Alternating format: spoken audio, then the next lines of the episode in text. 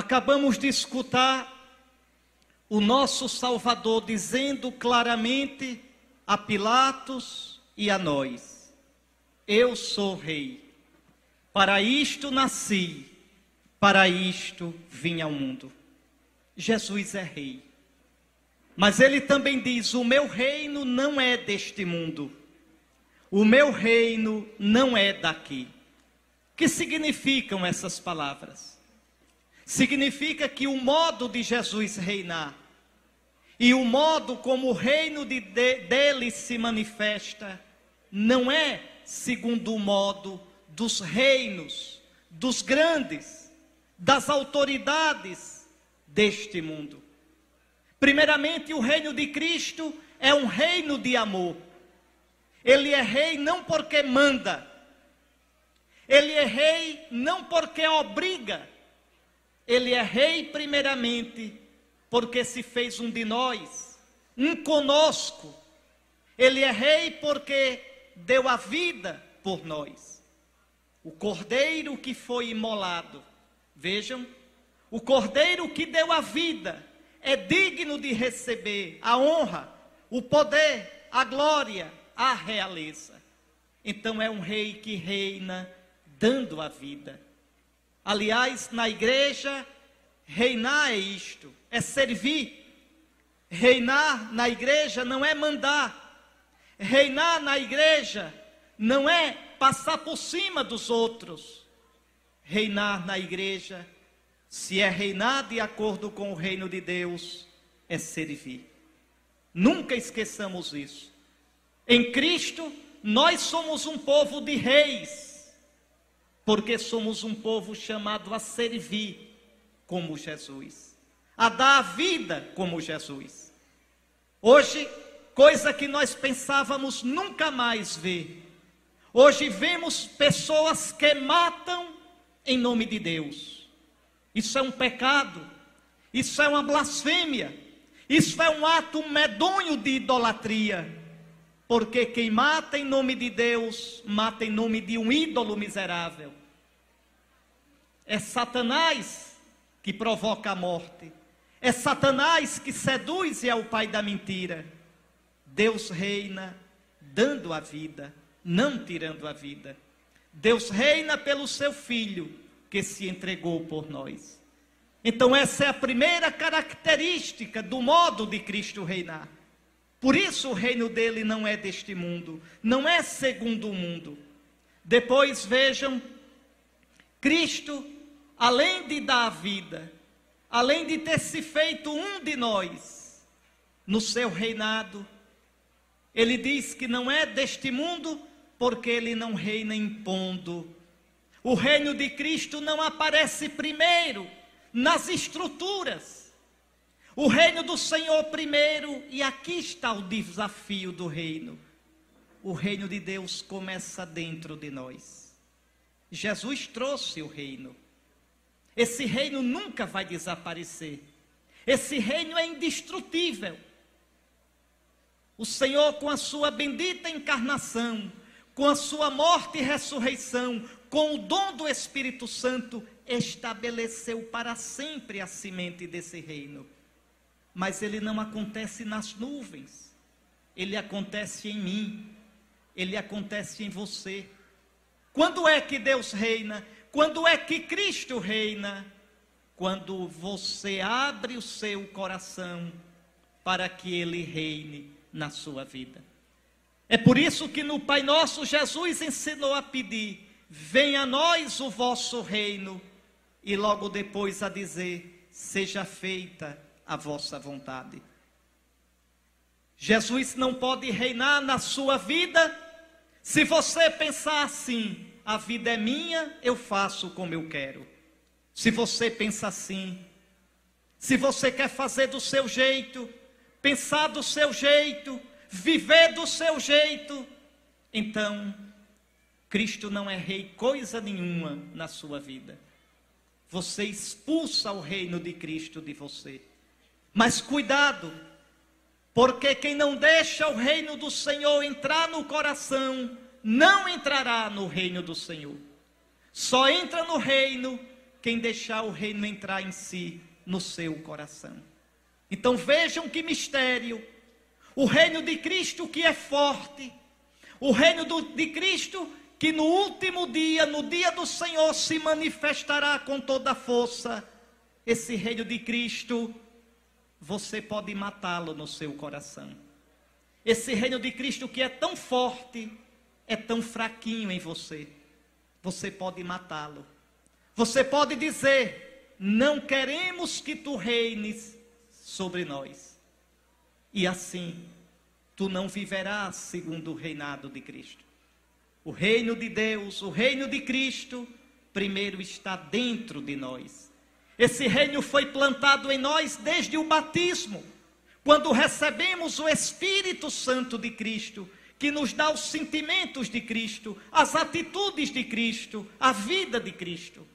Esse reino vai crescendo na crisma, vai sendo alimentado na Eucaristia, e se a gente fosse deixando guiar pela graça, pela força do Espírito Santo, esse reino vai explodindo em nós. Agora, povo santo de Deus, imagine, imagine se o reino estiver em você, em você, em você, ele estará no meio de nós. O reino só estará no meio de nós se estiver primeiro dentro de nós. Os judeus, o povo de Deus da antiga aliança, diz assim aos cristãos ainda hoje: Jesus não é o Messias. E se a gente perguntar para eles por quê, eles dirão: escutem só, o urso e o novilho pastarão juntos, o leão e o boi comerão no mesmo pasto a criança poderá colocar a mão na toca da cobra venenosa e nenhum mal, nenhum dano será feito em todo o meu santo monte, porque a terra estará cheia do conhecimento do Senhor, como as águas enchem o mar. E os judeus dizem: Cadê? Quando o Messias vier, haverá paz. Quando o Messias vier, as guerras acabar-se-ão. Cadê? Jesus não é o Messias. Jesus é o Messias. Jesus trouxe a paz. Na cruz ele nos deu a paz com Deus. Nos seus braços abertos, no seu coração traspassado, toda a humanidade encontra lugar. Mas é preciso que nós, começando por nós cristãos, abramos o coração para acolher esta paz. Paz em nós, paz ao redor de nós. Eis aqui. São Serafim de Sarov, um santo da Rússia, dizia: Conserva em paz o teu coração, e uma multidão se salvará ao teu redor. Não há paz entre nós se primeiro não haver, não houver paz em nós. A paz de Cristo, a paz da nossa união com Deus, a paz que nasce do perdão dos pecados, a paz que nasce de deixar que o Senhor Jesus seja de fato o Rei da nossa vida. Quanto mais o homem se fecha para Cristo, menos paz ele encontra. Então não esqueçam, o reino de Cristo está no nosso meio. Cada um se pergunte: quem reina na minha vida? Cada um se pergunte: quem reina na minha paróquia? Quem reina na minha comunidade? Quem reina no clero de Palmares? Quem reina na nossa diocese? A igreja deve ser o lugar onde o reino de Cristo mais aparece. A igreja deve ser o lugar da paz que Cristo nos trouxe, o lugar do amor que Cristo derramou no nosso coração. Vejam como o reino do Senhor é diferente do reino do mundo. Meu reino não é daqui. Meu reino não é deste mundo. Cristãos, que a igreja de Palmares seja nesta Mata Sul um sinal do reino de Deus.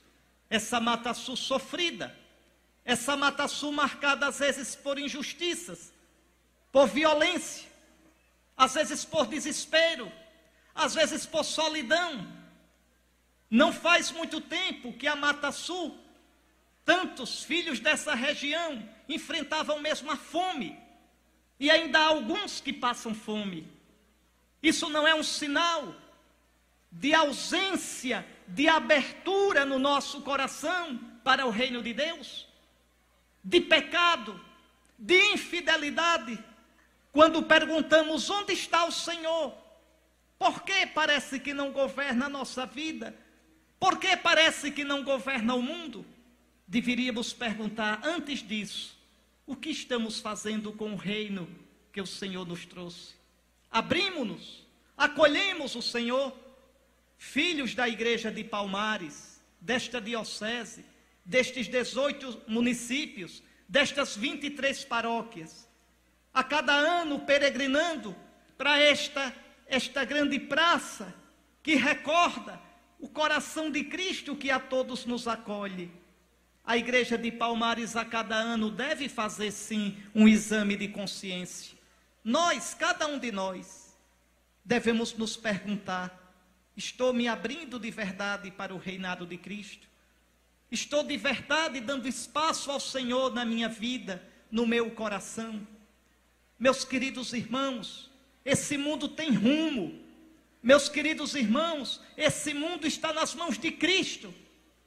Mas a nossa responsabilidade, a responsabilidade pelo que estamos fazendo da nossa vida, disto o Senhor não nos dispensa. Meu reino não é daqui, eu sou rei. No dia do Senhor, no dia final, esse reino se manifestará com toda a sua força. Aparecerá claro que Cristo é o princípio e o fim de tudo, que tudo está nas mãos dele. Oh, meus irmãos, filhos em Cristo, que neste dia tremendo, que começa na hora de nossa morte e será pleno no fim dos tempos, neste dia tremendo, nós não tenhamos que ter vergonha diante do tremível tribunal do Cristo. Convertamo-nos, irmãos, convertamo-nos. Deixemos de verdade que o Senhor reine. Talvez você pense, não tenho força, Talvez você pense, meu coração é ferido demais. Talvez você pense, já pequei demais. O coração de Cristo é uma fonte inesgotável de vida, de perdão, de misericórdia, de compaixão. No próximo dia 13 de dezembro, domingo, terceiro do advento, às 10 da manhã, eu estarei com o clero e a inteira igreja de Palmares abrindo a porta santa. A porta que eu fechei hoje, aquela porta do lado esquerdo de quem olha para a catedral, ficará fechada. A partir de hoje até o dia 13 de dezembro. Ela será pintada, será colocado um portal nela especial. Será a porta santa, será a porta da misericórdia. Essa porta simboliza o coração de Cristo aberto para que nós nele entremos sem medo e nele possamos beber a fonte da misericórdia. Colocaremos também uma porta aqui, perto do monumento ao coração de Jesus, uma outra porta, para que todas as paróquias da diocese, durante o ano santo da misericórdia, possam vir aqui a esta colina e a catedral, passar pela porta lá, passar pela porta aqui, confessados, reconciliados com o Senhor, buscando a sua misericórdia, para receber a indulgência do ano santo, para receber o perdão pleno do Senhor. O Senhor não se cansa de nos dar chance, de nos dar oportunidade, meus irmãos, de melhorar Vejam, vejam a lógica do mundo. O mundo diz assim: não, não é pecado. Não, nada mais é pecado. Não, tudo é permitido. Pois o pecado do mundo assim permanece. O pecado só é tirado quando a gente, diante do amor de Deus, quando a gente olhando a cruz de Cristo, a gente diz como publicano: Senhor, eu pequei. Eu pequei. Antes de dizer nós pecamos, eu pequei. Assumi a sua responsabilidade diante do amor de Cristo, diante da cruz de Cristo, quem pode dizer eu não pequei? Diante da cruz de Cristo, quem pode dizer eu sou inocente? Quem pode dizer eu não preciso do perdão e da misericórdia? Quem? A cruz de Cristo mostra o nosso pecado. E a cruz de Cristo mostra a intensidade do amor de Deus. Pois bem, é só quando a gente reconhece o nosso pecado e busca o perdão do Senhor que de verdade o pecado é perdoado pois com os olhos fixos no coração de Cristo. Durante todo este ano santo, lembremos-nos, lembre-se, igreja de Palmares, desta peregrinação. Lembre-se, fonte de misericórdia. E que as paróquias, as comunidades, os movimentos, os grupos, as pastorais se organizem e venham à catedral e venham a este santuário com seus padres para fazer um caminho realmente de busca da misericórdia do Senhor. Queridos irmãos, nós somos cristãos. Nós vivemos na esperança, na certeza de que Cristo, manso e humilde de coração, ressuscitou. Não tenha medo, igreja de Palmares. Teu esposo, teu Senhor, teu Salvador, teu Deus está contigo. Ele venceu a morte, ele caminha conosco. Quanta graça da última peregrinação para cá. Quanta graça. Caminhamos. Tivemos a ordenação de Padre João Paulo em janeiro. Tivemos novas comunidades que vieram para a nossa diocese. Estamos oferecendo agora, com a graça de Deus, pelo trabalho da comunidade Nova Jericó, assistência para aqueles que têm dependência química. Vejam, Estamos recebendo outras comunidades que estão desenvolvendo trabalhos de evangelização nas nossas paróquias. Fizemos tantos encontros, formação, caminhadas. Recordo a caminhada da fé tão bonita em Cupira, antes da Semana Santa, no, neste ano que termina, e tantas outras coisas. As vocações Fomos abençoados com sete novos seminaristas, há mais sete para entrar no seminário. Quanta graça de Deus! A igreja vai crescendo, vai caminhando pela graça de nosso Senhor. Quanta gratidão! Também tivemos momentos tristes, e o Senhor sabe o porquê e o Senhor sabe o para quê.